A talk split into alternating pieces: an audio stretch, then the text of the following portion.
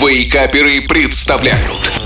Еда за 10 минут И снова всем доброго утра. И снова на носу выходные. И снова с вами я, шеф Газарян. И это значит, пора запоминать новый рецепт блюда настолько же вкусного, насколько простого в приготовлении.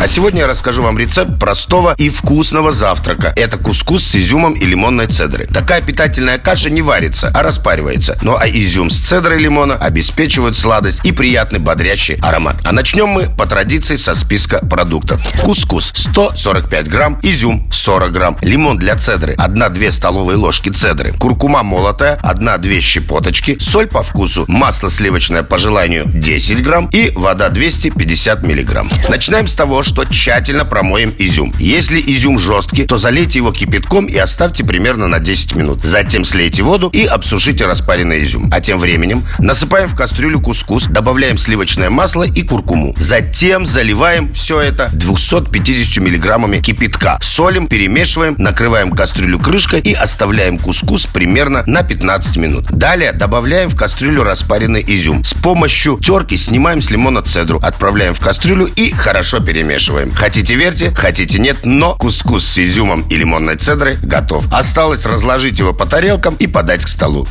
Ну, а пока вы э, представляете, как это должно быть вкусно и предвкушаете бурные выходные, я желаю вам приятного аппетита и бодрости духа. Услышимся через неделю. Пока-пока.